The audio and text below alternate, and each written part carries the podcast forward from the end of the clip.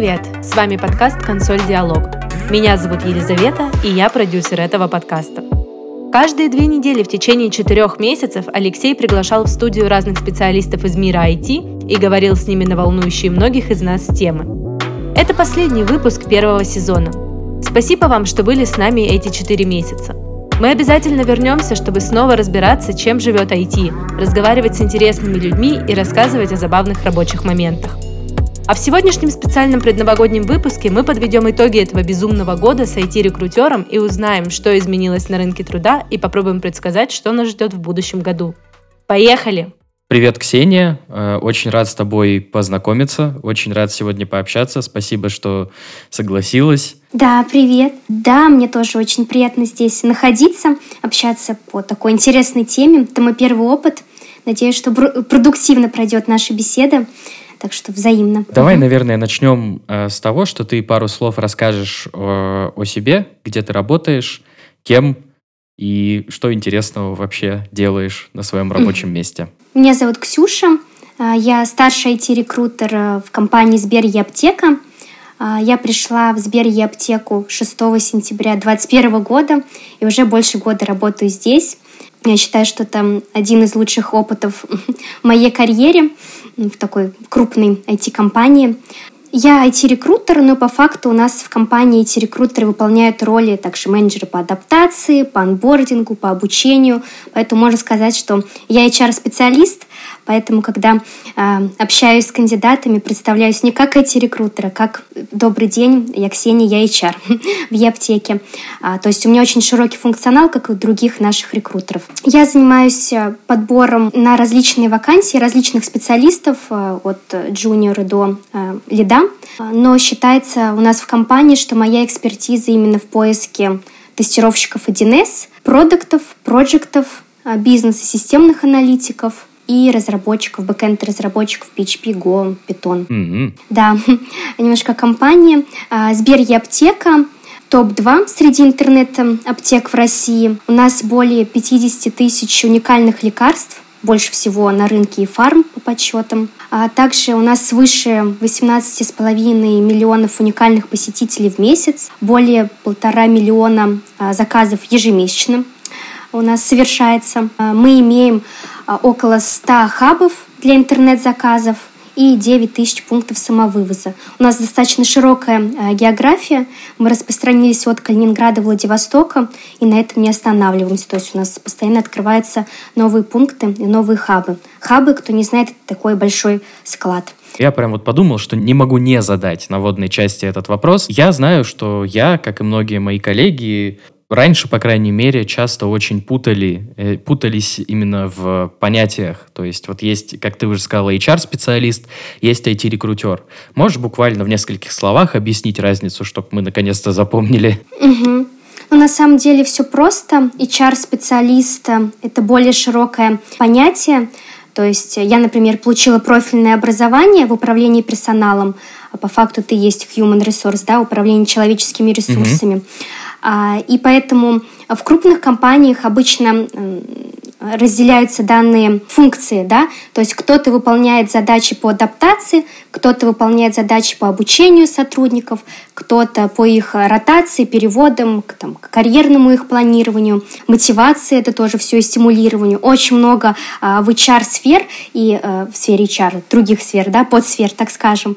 И вот в крупных mm-hmm. компаниях, допустим, в Яндексе я знаю, у них очень четкое разделение. Ну и, конечно же, забыла ответить, э, отметить про подбор. Отдельно это есть рекрутер, тот, кто ищет персонал. Также есть э, сорсер, это вот прям кто точечно ищет на различных источ... Э, в различных источниках, и потом это кидает, допустим, уже рекрутеру, который проводит непосредственно интервью и осуществляет коммуникацию с самим кандидатом. Поэтому я на это акцентировала внимание, а, что на слуху звучит так, что Сбер и аптека крупная компания, и как будто бы у нас очень много специалистов а, именно в HR, да, кто выполняет какие-то конкретные а, функции. Но вот в IT-рекрутменте мы, мы все выполняем, и нам это нравится. Я только за то, mm-hmm. чтобы брать на себя больше задач. Например, у нас сейчас идет performance review. Я никогда в нем не участвовала. У нас обычно HRBP этим занимается. Я вот подключаюсь. То есть у нас очень открыты каким-то нововведением. Если специалист не только, кстати, к HR относится, если он хочет развиваться, мы ищем пути, как это сделать. Угу. Как-то так. Надеюсь, помогла. То есть рекрутер более да, узкая. Да. Это часть, часть угу. HR. Слушай, интересно, я вообще даже не слышал про сорсеров. Угу. Каждый день что-то новое для себя открываю в этом большом мире IT и, в принципе, в мире вакансий, работ и прочего. Угу. Сегодня у нас резюмирующий этот год выпуск. Мы хотим понять вообще, что в этом году произошло с нашей общей сферой, как она развивается, куда она движется, куда она пришла, куда не пришла. Поэтому частично вопросы будут такие, знаешь, как бы ретроспективные, оглянуться mm-hmm. назад и понять, как этот непростой год для нас всех прошел. И первый мой вопрос, который я хочу задать, он то и дело мелькает в публичном пространстве, то там в твиттерах различных айтишных, то в телеграм-каналах это то, что есть проблема с вакансиями, есть проблема с сотрудниками. И тебя мне хочется спросить прежде всего вот что. Скажи, э, стало ли за этот год сложнее искать сильных IT-специалистов? Стало ли их меньше или, не знаю, уровень у них понизился? Или все хороших, всех хороших, как говорится, уже разобрали?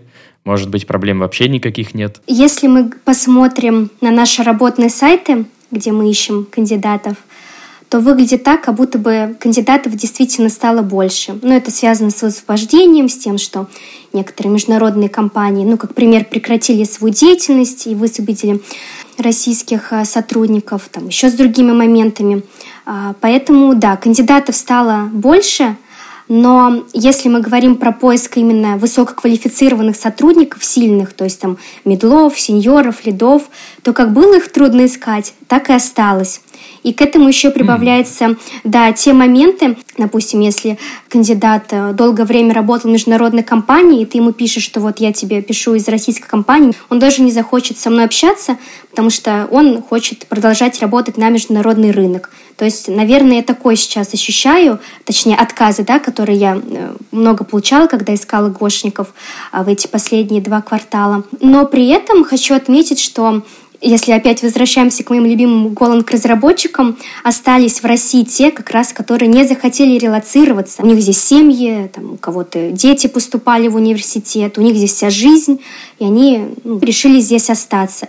Поэтому э, готовы были рассмотреть наши предложения. Я даже таких э, два гошника трудоустроила, причем сеньора, да, то есть если мы говорим как раз mm. про высококвалифицированных а, специалистов. Поэтому да, выглядит, что очень много высвободилось, очень много а, сейчас специалистов, но в силу того, что мы рассматриваем сейчас в компании больше именно тех, технических специалистов от уровня медла, то да, их было трудно искать, а, была конкуренция, между компаниями э, за кандидата ценного, она и остается. Угу. Интересный термин высвобождение. То есть, если я правильно угу. понимаю, это когда какая-то иностранная компания была на рынке, потом ушла, и она не стала ре- ре- релацировать всех своих сотрудников, а говорит им, ну все, ребята, вы свободны, можете идти.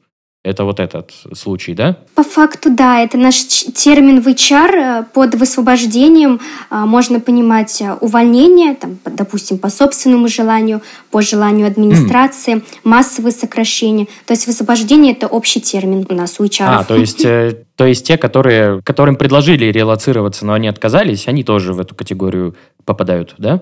Ну, по факту, да потому что им предложили, а, им готовы были предоставить место в другой стране, где корни да, у этой компании, а он решил, допустим, Гошник, остаться а, в России. То есть с ним разрывается его контракт или трудовой договор, да, поэтому он высвобождается. Тут угу. уже по собственному желанию. Ага, понятно. Интересную тоже ты сказала мысль, что как было трудно искать, так это, собственно, и осталось. А это вот одинаковое трудно или стало по-другому трудно? То есть вот, ну, как я себе это представляю? Давай вот я расскажу. Я немножко занимался наймом на, свой, на своем прошлом рабочем месте. Я причем именно и искал кандидатов, и проводил какие-то прескрининги, и уже технические собеседования проводил. Это, скорее всего, не такой профессиональный уровень, как э, у тебя, но на уровне компании этого, в принципе, было тогда достаточно. И с чем я столкнулся? Это было еще там, в 2021 году, и основная проблема была в том, что очень многие кандидаты, в моем случае, они отсеивались либо по недостатку каких-то технических знаний, либо по небольшому расхождению в стеке. То есть, когда mm-hmm. я им говорю, что вот нам нужны такие-то такие технологии, они говорят, вот я вот с этим работал там совсем чуть-чуть, но вот зато с другим я работал очень сильно. И я понимаю, что человек-то вполне себе толковый. И, возможно, если ему дать чуть больше времени на то, чтобы освоить то, чем мы занимаемся, он вполне мог бы справляться с задачами на отлично. Но, к сожалению, в рамках задачи, в тех временных рамках, в которых была компания, вот этого времени мы им не могли дать. То есть вот трудность была именно в этом. А сейчас это осталось, или добавилось что-то еще, или вообще все по-другому? Вот как изменилось это трудно? Ну вот ты больше именно про стека, это скорее больше про разработчиков.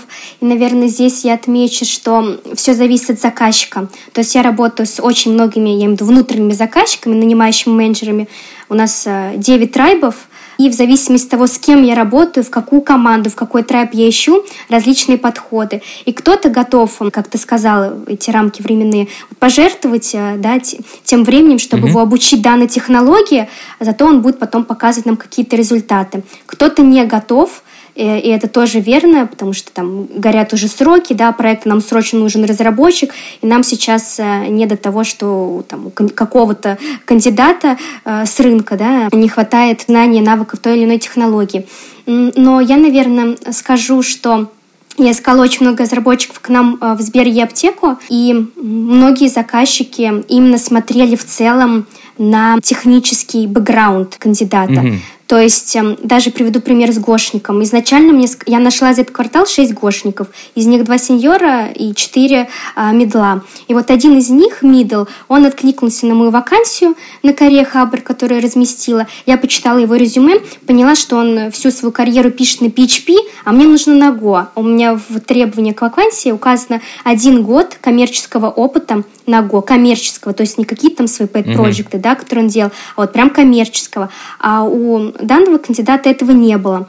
Но я с ним решила все-таки пообщаться. Иногда мне подсказывают, это моя интуиция, иногда еще какие-то mm-hmm. факторы. Я решила, решила с ним пообщаться, и э, настолько он был толковый, то есть, э, пускай он никогда не писал э, практически ногой, я имею в виду в коммерческий опыт какой-то компании, но он очень много писал именно своих проектов и очень много знает про Go. Даже то, что, допустим, не знал там наш тимлит, э, который его потом собеседовал. Ну, тимлит почему не знал? Mm. Потому что мы сами переходили с PHP на Go, и тимлит также э, самообучался, поэтому это нормальная история. Да, но вот в силу того, что он отлично знал PHP, он отлично знал микросервисную архитектуру, архитектуру, ее особенности, в целом проектировала архитектуру микросервиса с нуля, пускай не на Go, на другом языке, это сыграло решающую роль. Поэтому все, мне кажется, зависит от ситуации, нужно быть гибкими, а, особенно в нашем веке и вот в настоящее время а, в том числе. Если говорить также про сложности, которые появились, а, как я уже сказала, это связано с отказами, в том числе, что многие хотят работать за границей, и им интересны международные компании, опыт работы в международных компаниях, а не в российских. Наверное, такие отказы я больше получаю сейчас, нежели это было там, до февральских событий. Что еще сложного, честно не скажу. Вот первое, что пришло, это да, про mm-hmm. Гошника, прокомментировать твою вот ту ситуацию со стеком э, и международный опыт которые хотят угу. получить. Угу. Э, ну, слушай, ответ вполне исчерпывающий. Я тогда еще спрошу про удаленную работу, э, угу. потому что, на мой взгляд, опять же, субъективный и такой, знаешь, очень узкий из э, моего, моей маленькой пещерки фронтендерской, в которой я сижу с моими там друзьями, знакомыми, которые сейчас тоже или меняют работу, или уже сменили. Есть ощущение, что востребованность удаленной работы выросла именно в этом году. Э, даже, я бы сказал, наверное, по сравнению с 20-м ковидным. Ну, там это была не востребованность, там это было скорее требование времени такое. Угу. Да, да. А вот сейчас есть ощущение, что удаленка это прям вот как будто бы какой-то стандарт, особенно для сильных медлов и синеров. Это так? Да, это абсолютно верно.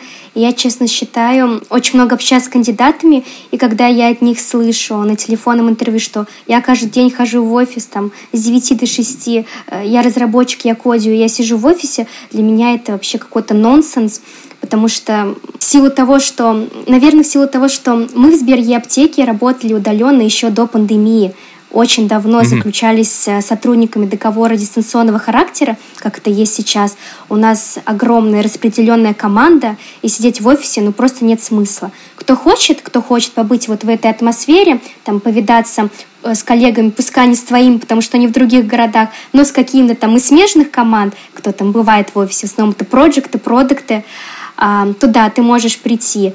Но только ради какого-то такого общения. Поэтому я абсолютно согласна, что удаленная работа — это одно, одно из условий, которое должна иметь сейчас себе любая уважающая этичная компания, куда нужны айтишники, которые, э, компания, которая хочет закрывать как можно быстрее вакансии, ну, искать кандидатов, потому что неудаленная работа для айтишника, мне кажется, даже какой-то мавитон.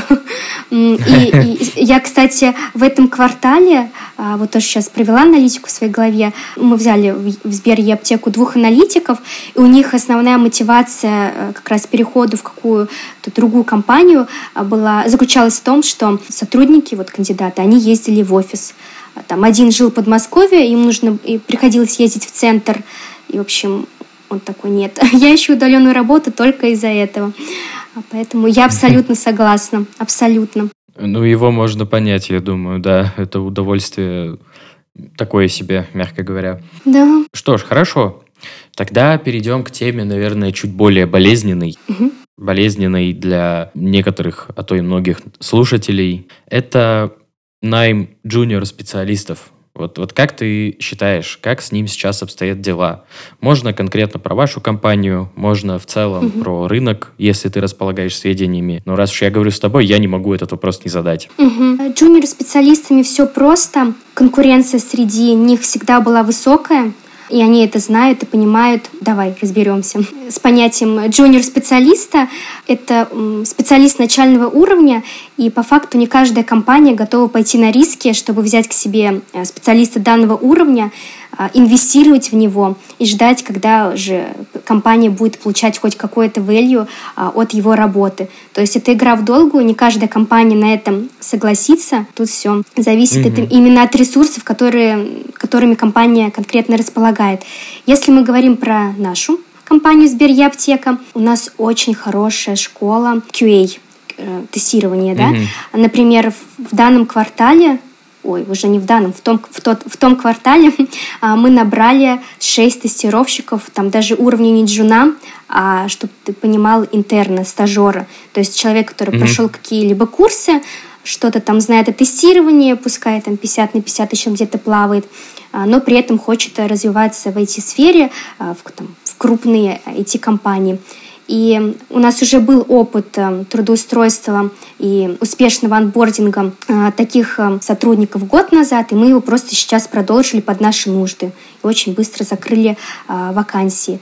Также, что касается джуниор-специалистов, мы недавно открыли, ну, тоже можно сказать, школу направления дата, управления данными и машинного обучения, куда набрали, если не ошибаюсь, то ли два, то ли три джуниор-специалиста, э, дата, одного дата-сайентиста, другого дата-инженера. Так что и здесь есть такие у нас подвижки. Я думаю, что будет распространяться на другие вакансии, э, должности в рамках нашей компании, но пока да, вхождение в IT, э, в том числе в нашей компании, это через тестирование и через направление дата. Ага, Понятно. Смотри, еще вот у меня есть такая мысль, что очень злая шутка была сыграна с людьми, которые решили войти в IT, вкатиться, угу. что называется. Потому что вот опять же по субъективным каким-то мыслям до 22 года вот этот большой такой информационный пузырь о том, что войти классно, войти много денег и так далее,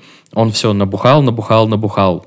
Э, все да. делали свои школы, там каждый медийный сильный специалист э, какие-то свои курсы записывал, продавал.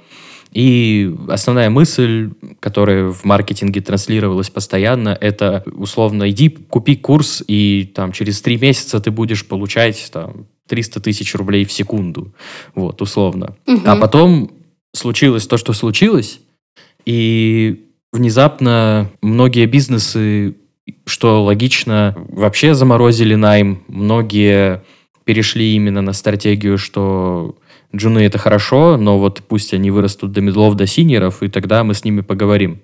Как ты считаешь, я прав? Вот есть ощущение, что к моменту вот 22 года очень много появилось, еще больше появилось людей, которые на уровне там интернов джунов, и сейчас они в таком подвешенном положении, если можно так выразиться. Угу. Да, скорее ты прав. Это действительно печаток с 2020 года, когда пошла такая волна, да, там, кандидат э, мог перейти на новое место работы, x2 получать зарплату и хвастаться, что вот, у меня зарплата два раза больше, чем на предыдущем месте работы. И вот пошел слушок, пошли эти курсы.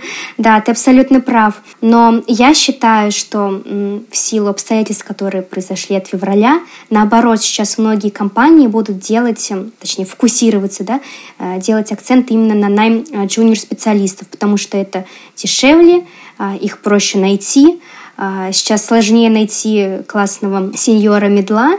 А, вот, лучше мы взрастим экспертизу у себя, и он от нас вообще никуда не уйдет. Мы будем его там промоутить, продвигать, у нас по грейду будет развиваться, все будет хорошо. Мне кажется, некоторые российские компании пойдут сейчас по такому пути. Вот, поэтому тут, э, мне кажется, зависит от самой компании и от самого человека, от джуниор-специалиста. А я просто сейчас замечаю, что когда я размещаю вакансию, вот пример, вчера разместила вакансию а, менеджера продукта, а у меня на сегодняшний день свыше 500 откликов, там 500 с копейками. Я захожу, смотрю, откликаются почти как раз джуниор-специалисты. Хотя у меня в вакансии написано, что я ищу middle senior менеджера проекта. У меня очень такая сложная, серьезная вакансия.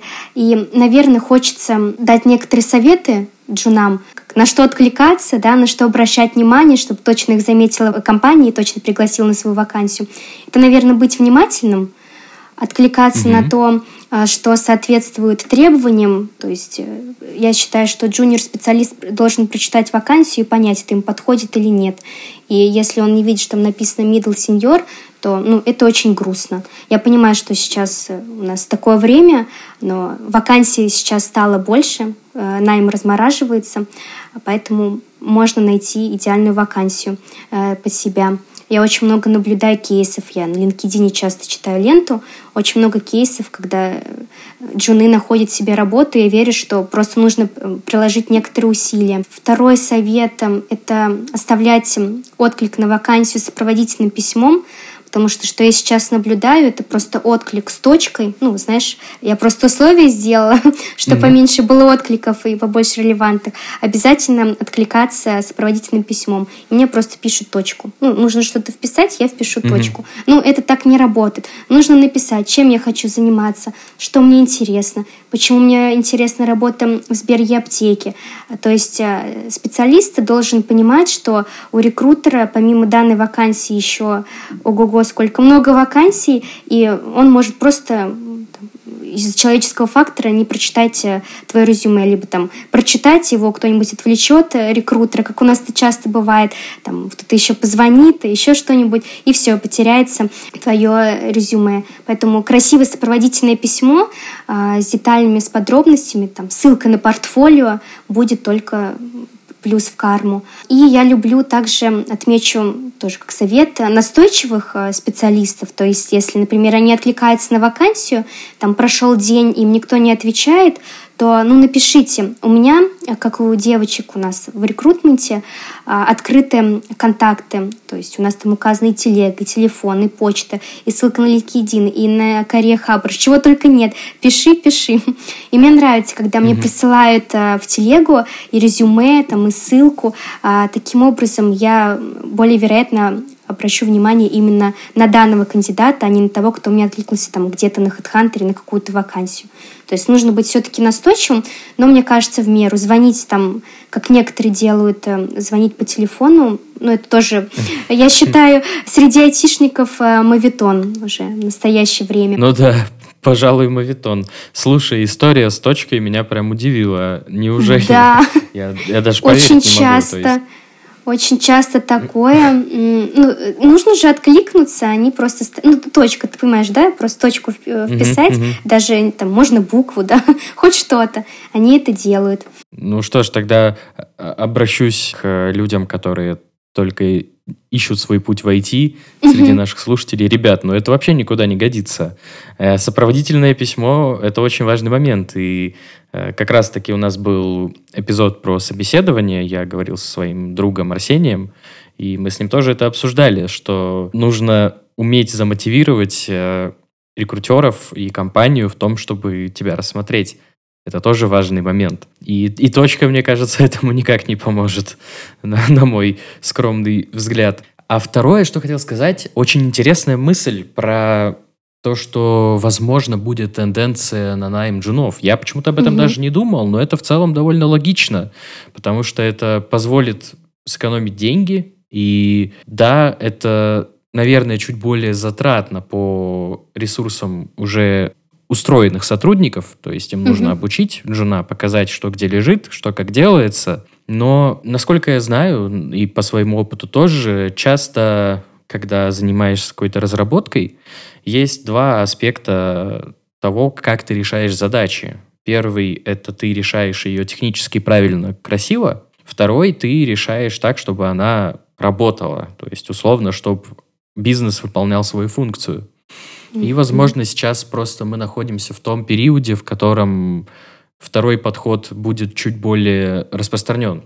Да. Но в целом, опять же, вспоминая какой-то свой опыт, э, каждый джун, когда проходит определенное количество времени его э, с начала работы, он оглядывается назад на то, что он делал раньше, и понимает, в чем он был неправ. И зачастую может переделать все так, как уже будет более правильно, опять же, с его точки зрения. И это такой бесконечный цикл, и когда он заканчивается, никто не знает, мне кажется. Угу. Потому что каждый раз проходит полгода, смотришь, что ты писал полгода назад, и удивляешься, как это вообще работало. Но сейчас, мне кажется, время такое, что да, это такой вариант, который сделает хорошо всем. Будем надеяться, что он действительно заработает. Я переживаю немного за джунов.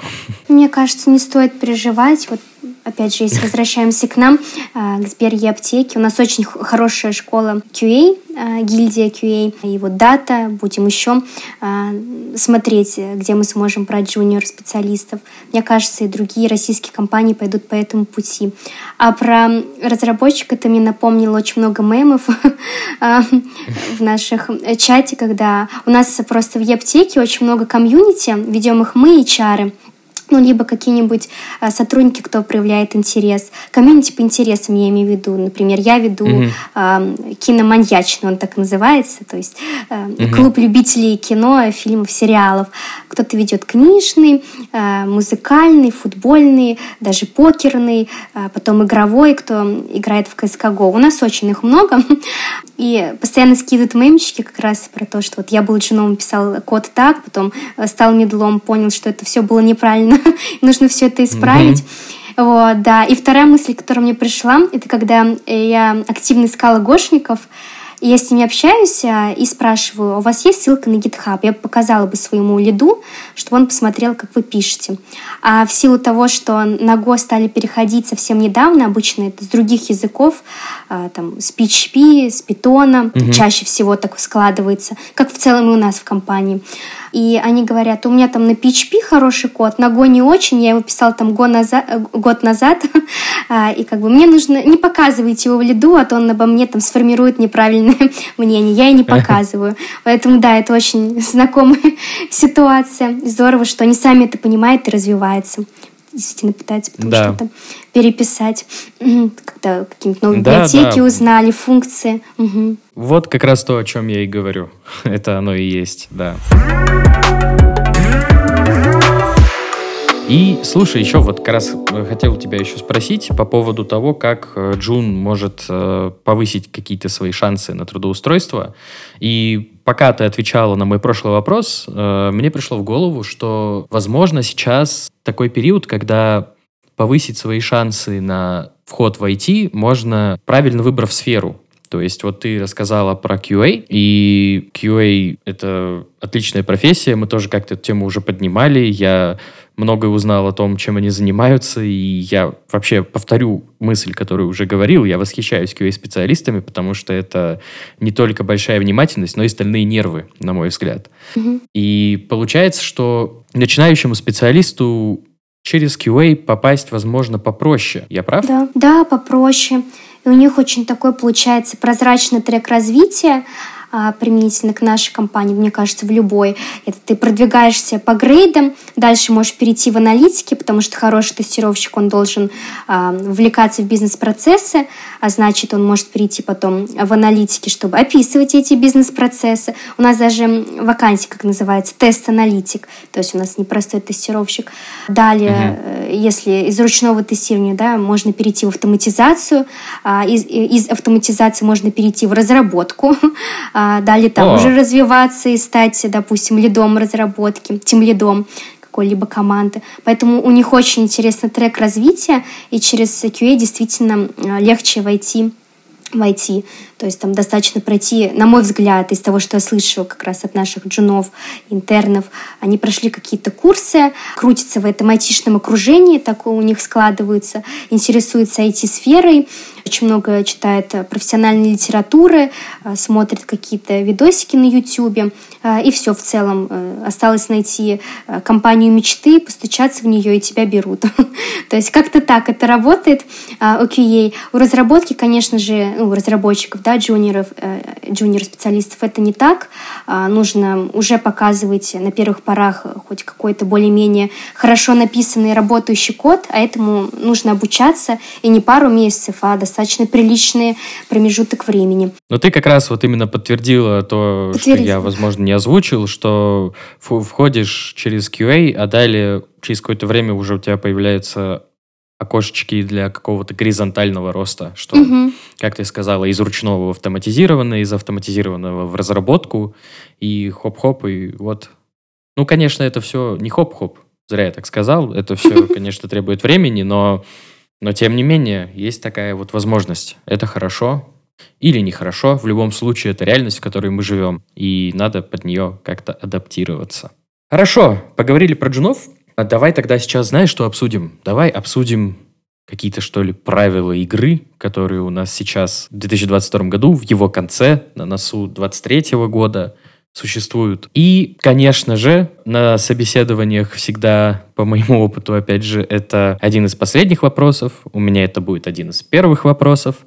Что сейчас с зарплатными ожиданиями у кандидатов и с зарплатными вилками у компании по сравнению с прошлым годом, например? Изменились ли они? В какую сторону? Ну и так далее. Я, наверное, даже начну не по сравнению с прошлым годом, а вот как раз э, Хотя, ну, конец 20-го, да. Давай с прошлым, с 21-м, когда произошел ты Как тебе удобно по сравнению да. с любым периодом? Как мысль пойдет, да. Угу. Когда то, что я уже отмечала ранее, многие могли похвастаться, что вот, я там X2, X3 получаю к предыдущему месту работы. Но вот 22 год, он внес свои, конечно же, корректировки. А, мы в Сбер аптеке а, закладываем определенный рост, который соответствует по нашей IT-отрасли. Обычно это рост в размере 80% от текущих зарплатных пожеланий кандидатов, того, что, допустим, мы можем предложить кандидату. В целом э, логично, что компания индексирует э, зарплату раз в год. А мы ее индексируем как раз сейчас будем в декабре, утвердим, думаю, к январю. У нас есть э, окладно-должностная сетка, и мы ее индексируем в этом году на 8-10%.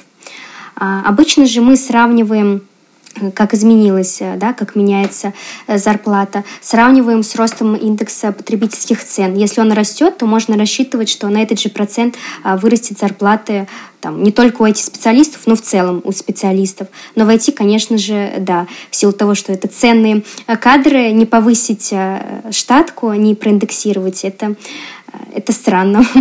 Угу. Поэтому можно сказать, что IT-специалисты сейчас уже просят больше, а, чем в том году. Это логично. Мы, мы к этому относимся спокойно, так как перед тем, как публиковать какую-то вакансию, в целом заниматься а, подбором какого-либо сотрудника, кандидата точнее, а, мы смотрим, обращаемся к различным обзорам, а, кадровых агентств, из того, что, допустим, там найдет HRBP, либо я это найду. Мне, например, нравятся обзоры а, зарплата от а, New HR. Мне это скинул один раз мой гошник и, и сказал мне, вот я ориентируюсь на ту зарплату, которая написана там на какой-то странице как раз по его языку программирования. Я обратила на это внимание и сейчас тоже обращаю внимание на их какие-то те же самые подкасты и тому подобное. Так вот, а, мы, HR и HRBP, обращаемся к работным сайтам, например, к HeadHunter, Career Hubber, эм, к GeekJob.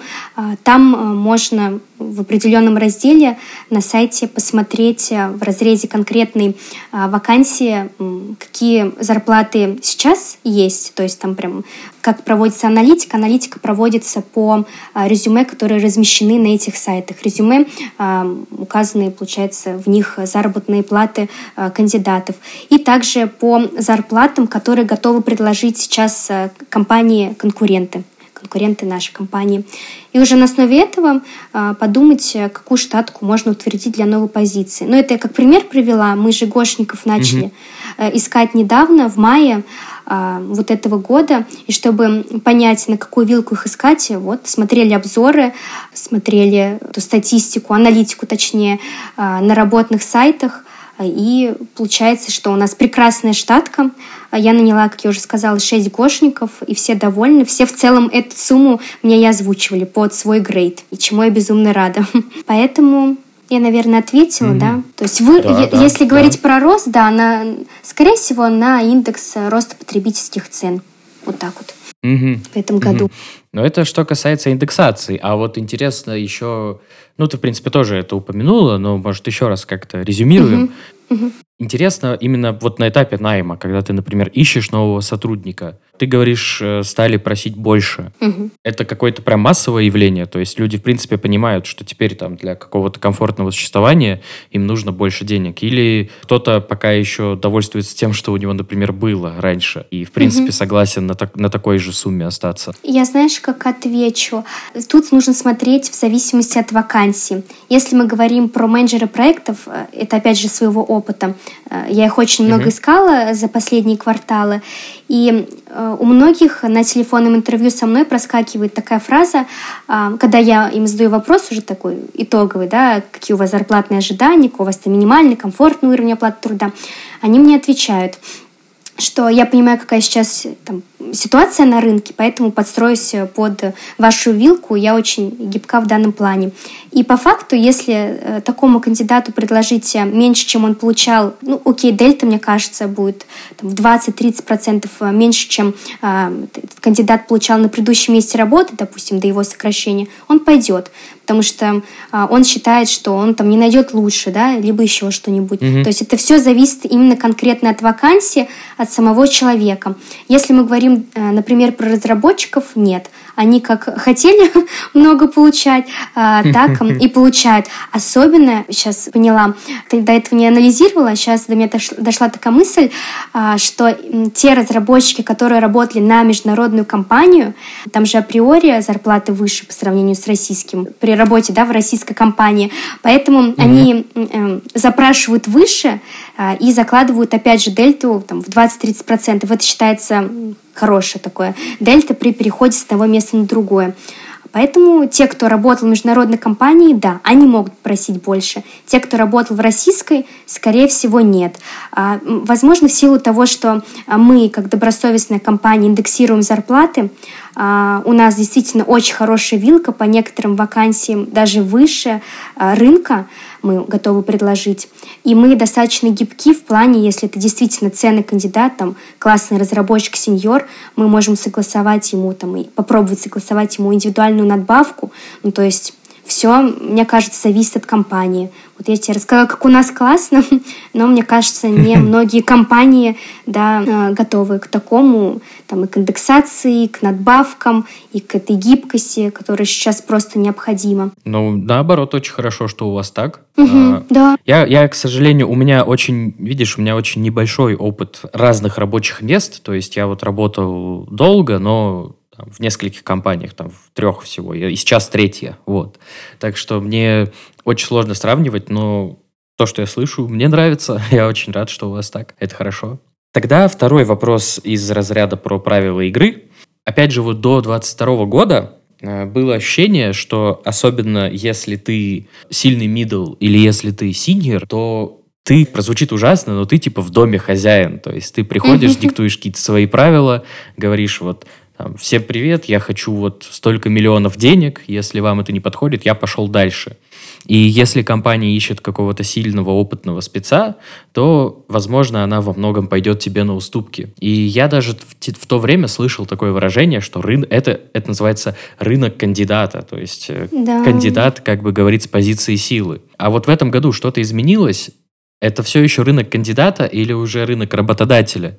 Или это какие-то, знаешь, уже такие добрые партнерские отношения? Да, хороший вопрос. Очень много просто ходил на всякие конференции после всех этих событий. А, и там поднимался этот вопрос, и у каждого свое мнение. Но я, наверное, останусь при своем.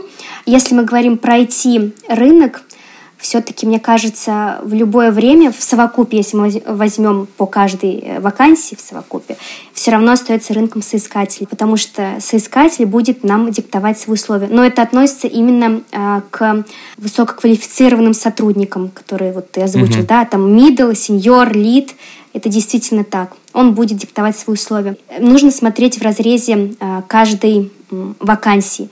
Если мы берем, опять же, моих там проектов, тестировщиков, то здесь скорее рынок работодателей. Я стала э, замечать, что мне э, стало проще закрывать данные позиции, потому что люди сами откликались на мою вакансию.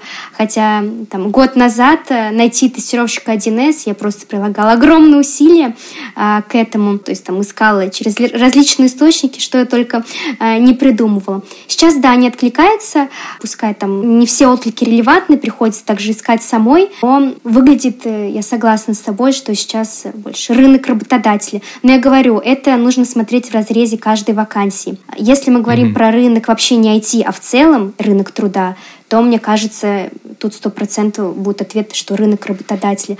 Потому что вакансий стало на момент февраля, да, то есть весенние события, там, весна, начало лета, а, там, компании зафризили найм, значит, вакансий стало меньше, соискателей стало больше при высвобождении, и вот, исходя из математических там, сложений вычитаний, мы получаем э, формулу, что предложение стало меньше, чем спроса, а значит, э, сейчас рынок работодателей. Но опять же, да, это в сумме по, по всем вакансиям, не только IT. Поэтому такой вопрос, mm-hmm. он Тут можно подискуссировать, Дискуссионный, конечно. Да. да, да. Знаешь, вот я сейчас подумал, за это часто люди не из IT, айтишников ругают и не любят, что вот, да что вы там нам рассказываете, вы можете прийти и сказать, вот я буду получать столько-то, либо не буду у вас работать. Угу. И ты, и ты сказала, и я сказал, это же касается очень высококвалифицированных кадров. И я сейчас подумал, интересно, а вот в других сферах вот не IT, а просто вот, ну, взять любую другую сферу, неужели в них не так? То есть э, есть же человек, который нужен и востребован, и при этом еще и много знает. Неужели он не может диктовать свои условия? Возможно, я сейчас рассуждаю как наивный айтишник, который, знаешь, ну, Часто же шутят, что люди из IT ничего за пределами своего пузыря не знают. Может быть, у тебя есть какое-то мнение или вообще информация? Как думаешь? Мне кажется, любой высококвалифицированный сотрудник, неважно в какой он сфере работает, он действительно будет диктовать свои условия, когда выйдет на рынок и будет искать новое место работы. Мне это кажется, исходя из каких-нибудь там, не знаю, кейсов в фильмах, да, в книгах, э, а, из того, что мы в целом видим. Ну, либо, опять же, из того, что я работаю в IT-сфере, я так, можно сказать, мыслю, ты прав, как айтишник, у меня вот такое вот представление, что так не только в IT, но и в других э, сферах. Но все же зависит от самого человека, как он себя продает, поэтому, мне кажется, эта история не только для IT-сферы. Хороший вопрос. Угу. Я думаю, еще возьму потом время на него. Угу. Ну, на самом деле, это просто пришло мне в голову. Я решил угу. тебя спросить, как у человека, ну, который то есть какой-то... к этому имеет отношение. Да, какой-то информации, честно, не располагаю, потому что я заточена на подбор IT-специалистов. Да, наверное, поэтому не смогу подсказать стопроцентной уверенностью. Ну, это хорошо. Было интересно просто твое мнение. Угу. Хорошо. Тогда следующая тема про какие-то наверное, знаешь, немного тревожные события, которые я наблюдаю в последнее время, конечно, в контексте 22 года, в принципе, звучит слишком широко, но я сейчас конкретизирую. Вот последний где-то месяц во всяких твиттерах и других источниках всплывают новости, что крупные зарубежные IT-компании сокращают свои штаты, в том числе разработчиков. И вот в прошлом выпуске мы говорили с э, сотрудником Амазона, он это подтвердил. И возникает сразу две мысли. Первое, ага, то есть вот там Facebook, Amazon, еще какие-то крупные компании уровня фанг там или не фанг, неважно, они увольняют столько кадров, а как бы те, кто уже какое-то время в IT варятся, они знают, что это за кандидаты. То есть это довольно мощные ребята, мягко говоря. И ты такой, ага, то есть вот их сейчас на рынок вышло там 10, 20, 30 тысяч, и мне с ними конкурировать. И как-то становится тревожно. А второе, что беспокоит, не станет ли это, вернее, не является ли это предвестником какой-то вообще мировой истории? Вот как ты думаешь, в России нас что-то подобное ждет? Ну, я, наверное, прокомментирую ситуацию с зарубежными компаниями. А, как мне казалось, все свои такие серьезные массовые сокращения, которые компании должны были проводить да, в силу оптимиз... оптимизации, они это произвели, произвели еще весной, в начале лета. То есть это чисто по общению со своими любимыми кандидатами, которые мне все рассказывают. А угу. Сейчас же я общаюсь, и все устаканилось. То есть кто хотел перевести, релацировать своих сотрудников, они это сделали. Кто хотел их высвободить, они тоже это сделали. Поэтому тут мне сложно как-то комментировать а, по таких последних кейсов, а, из того, что я слышу, повторюсь, да, от моих кандидатов, угу. я, я такое не наблюдаю.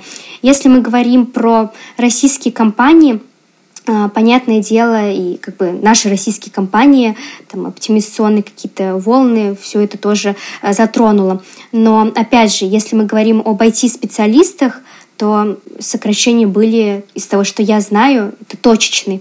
Потому что все-таки IT-специалисты, они очень тесно завязаны на эффективности бизнеса. Технические специалисты, они являются владельцами ценной экспертизы, поэтому странно будет их высвобождать.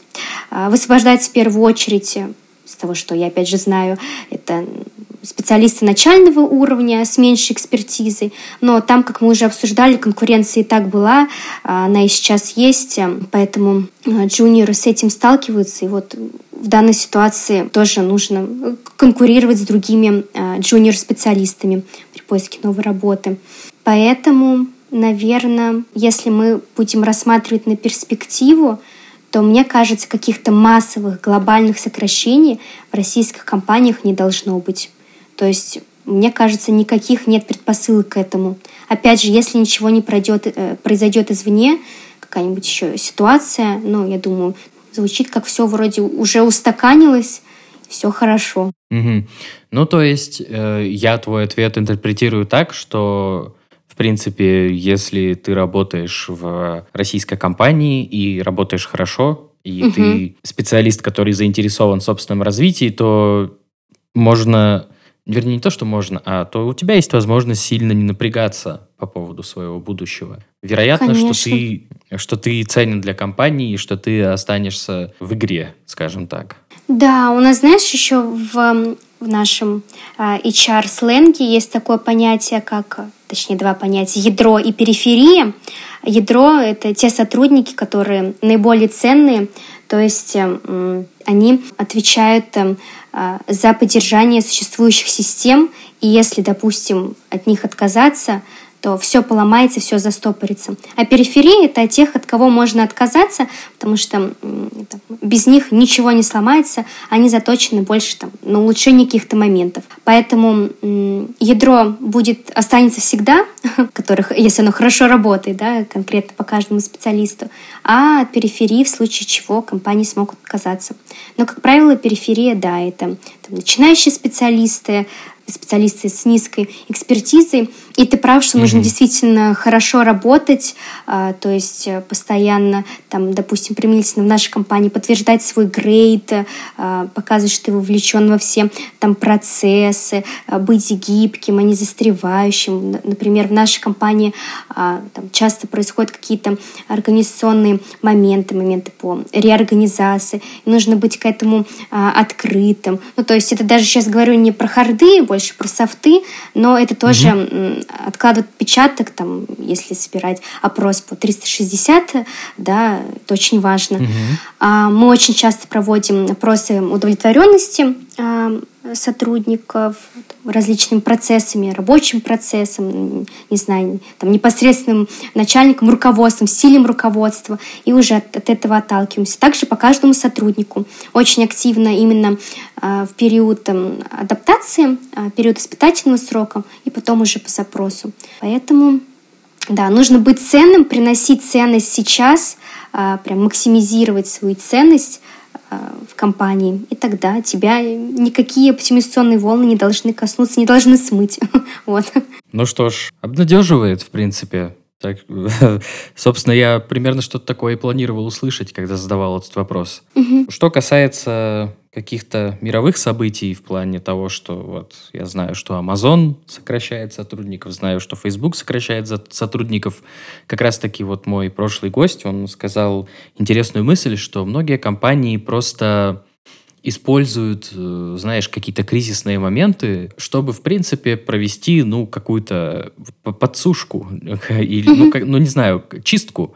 То есть, э, да, когда э, штат, например, больше, чем это требуется. Или когда действительно есть потребность какой-то финансовой оптимизации, но знаешь, для нее вот все как-то не находилось нужного момента.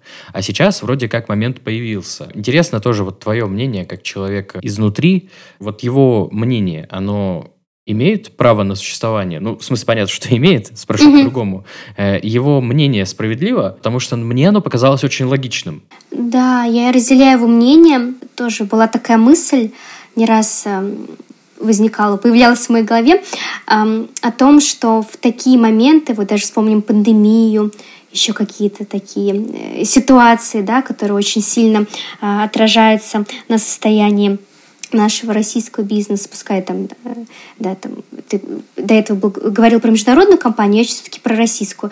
А, да, mm-hmm. и получается, что каждая компания смотрит на существующие ресурсы и понимает, что вот от этого сотрудника мы могли отказаться еще там год назад. Он у нас вообще плохо работает, допустим, не приносит никакую ценность, о нем очень плохая обратная связь, но вот из-за того, что там очень много дел у руководителей, да, они вообще там занимаются своими делами, ну пусть работает. А вот как раз такие оптимизационные моменты, э, мы фокусируемся именно на ресурсах, которые у нас есть, и понимаем, что а нам не нужен этот сотрудник, но он плохо работает мы почистим его. Пускай это грубо звучит, а, мы можем от него угу. отказаться. А, то же самое там касается не только человеческих ресурсов, но и, мне кажется, любого вида ресурсов. Поэтому я абсолютно согласна а, с тем парнем из Амазона. Ну что ж, хорошо, отлично. Я получил подтверждение, что я не зря его мнение и к его мнению прислушался. Ну, в принципе, оно действительно логичное. Тут, я думаю, сложно с этим поспорить. Ну и пока мы не в каком-то, знаешь, аппарате принятия таких решений, я думаю, мы и не узнаем правду. Но в любом случае ничто не мешает нам об этом подумать. Что ж, хорошо, тогда уже потихоньку будем подходить к вопросам, которые вот прям итоги года, итоги года. И один из таких вопросов это вот наверняка ты уже говорила, что за этот год все-таки работа немного изменилась, в чем-то осталась той же самой, в чем-то усложнилось. И интересен вот такой вопрос, очень общий, и интересно именно, как ты его развернешь со своей угу. точки зрения, со своей экспертизы. И вот появились ли за этот год какие-то новые тенденции в найме специалистов IT, там, проект-менеджеров, тестировщиков, которые, скорее всего, при сохранении какого-то статуса КВО в мире, в событиях в мире, будут сохраняться и в следующем году? Как таковых тенденций новых, да, отличных, там, допустим, от предыдущего года особо нет. а, наверное, одна из основных, которые всегда есть у нас в IT тенденция, это то, что до сих пор приходится конкурировать за ценного сотрудника, за ценного кадра. Поэтому нужно компаниям пересматривать допустим, пакет льгот, который предоставляет сотрудникам, работать над имиджем э, бренда работодателя, над еще какими-то моментами, чтобы как раз заинтересовать э, конкретного кандидата, чтобы он принял все-таки наш офер, а не другой компании. Это было всегда, и это остается.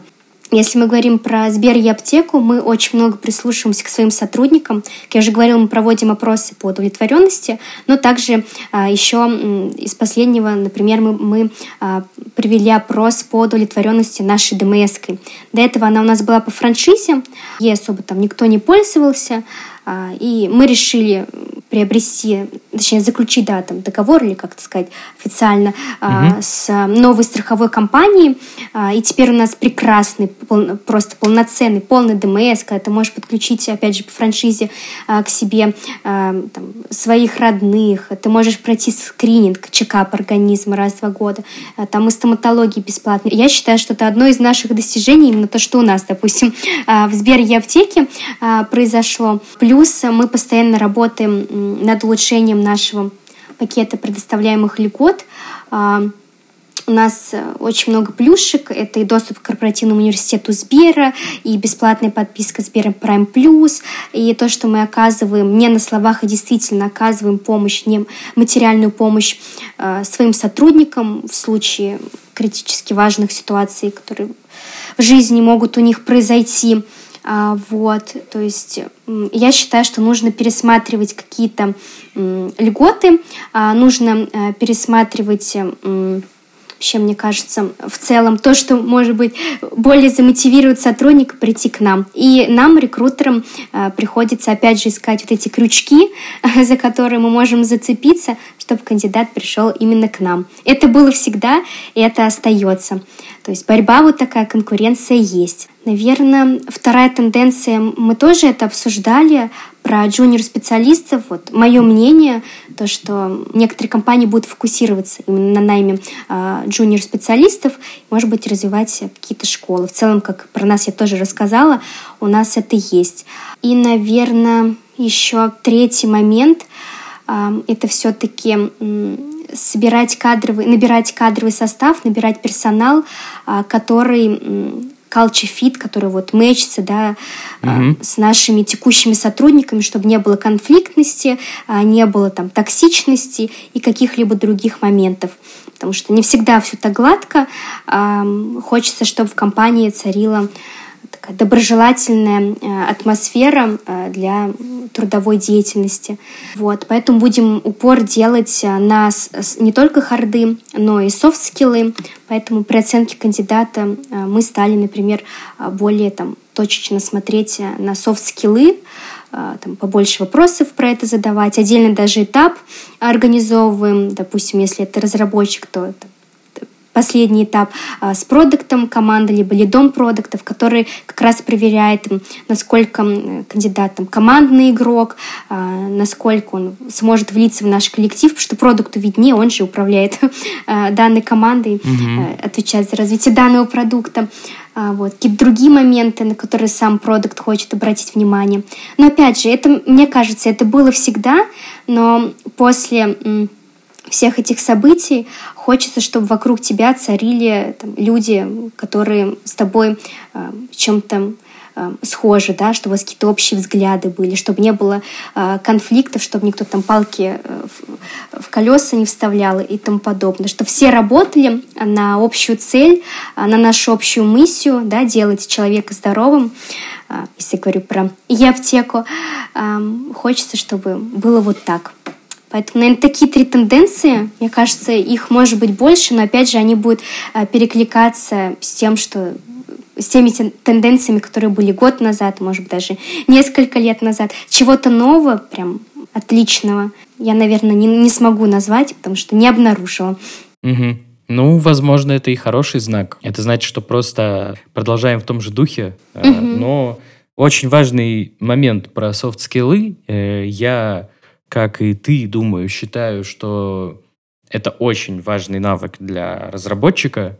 И поэтому, ребята, если вы считаете, что софт-скиллы — это какая-то ненужная фигня, завязывайте.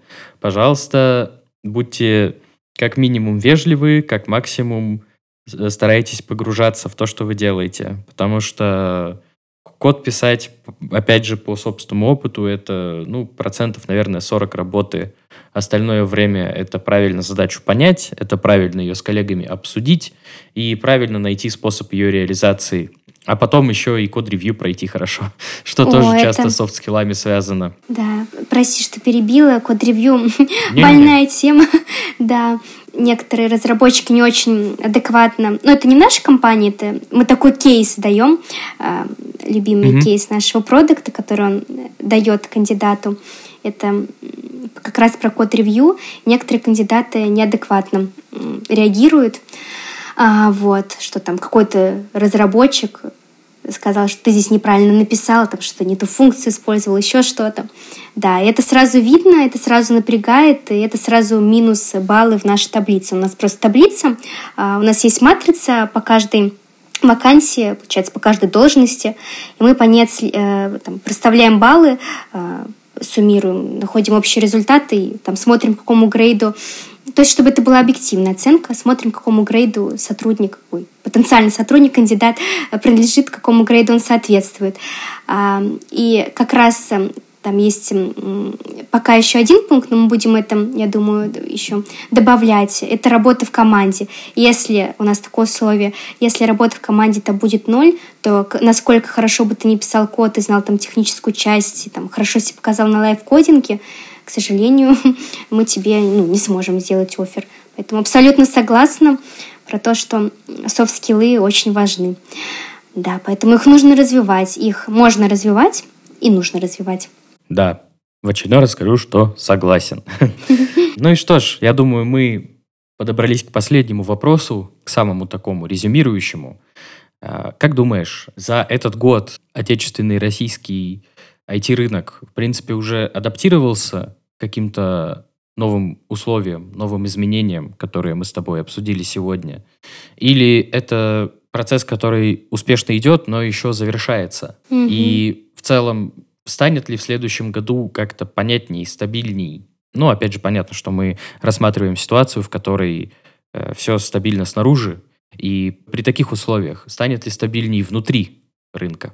Угу. Ну, если да, мы вакууме возьмем, я поняла. Как мне кажется, здесь уместно отметить с точки, ответить с точки зрения именно, э, как у нас все устроено в экономике. У нас всегда, да, что-то возвышается, возвышение там апогенная высшая точка, снижение, стагнация и идет. Вот такой вот цикл. И мне кажется, то же самое происходит на любом рынке, в том числе на рынке труда. И из того, что э, я сейчас наблюдаю, по моим ощущениям, э, мне кажется, подождать еще квартал, и точно все будет э, замечательно. Опять же, это опираясь на опыт э, тот же самый 2020 года, когда была пандемия. Мы же достаточно быстро тогда адаптировались, и э, рынок восстановился. сколько? Пару кварталов потребовалось. Вот. Поэтому, опираясь на предыдущий опыт, можно сказать, что столько потребуется и в этот раз уже сейчас, э, как я уже отмечала, там, многие нашли уже и работу, то есть э, я им пишу, они говорят, я уже нашел работу. Я такая, понятно, вроде как радостно за них, но и мне нужно э, искать человека на, дан, на данную позицию. Поэтому я думаю, что если быть оптимистом, а я оптимистка по жизни, то будет все хорошо вот в ближайшее время. Ну что ж, наверное, лучшей ноты для завершения нашего разговора и представить нельзя. Э, спасибо тебе большое, что согласилась поучаствовать. Спасибо тебе большое за твои ответы. Очень интересно было с тобой поговорить. Хочу пожелать тебе удачи в работе, чтобы кандидаты попадались хорошие, и чтоб, что немаловажно, как мы выяснили, чтобы по софт-скиллам тоже. Вот. Ну и, конечно, стабильности на рынке и всего того, что будет хорошо для нас всех. Да, спасибо большое взаимно. Тоже было очень приятно пообщаться. Такие интересные темы, очень актуально. Что ж, да, спасибо. Пока. Да, пока. Спасибо всем, кто дослушал этот выпуск до конца. Делитесь своими историями и мнениями в комментариях, а также не забывайте подписываться на наш подкаст на всех платформах. делиться им с друзьями и ставить оценки. Также не забудьте подписаться на наш телеграм-канал. До встречи в новом году. Пока!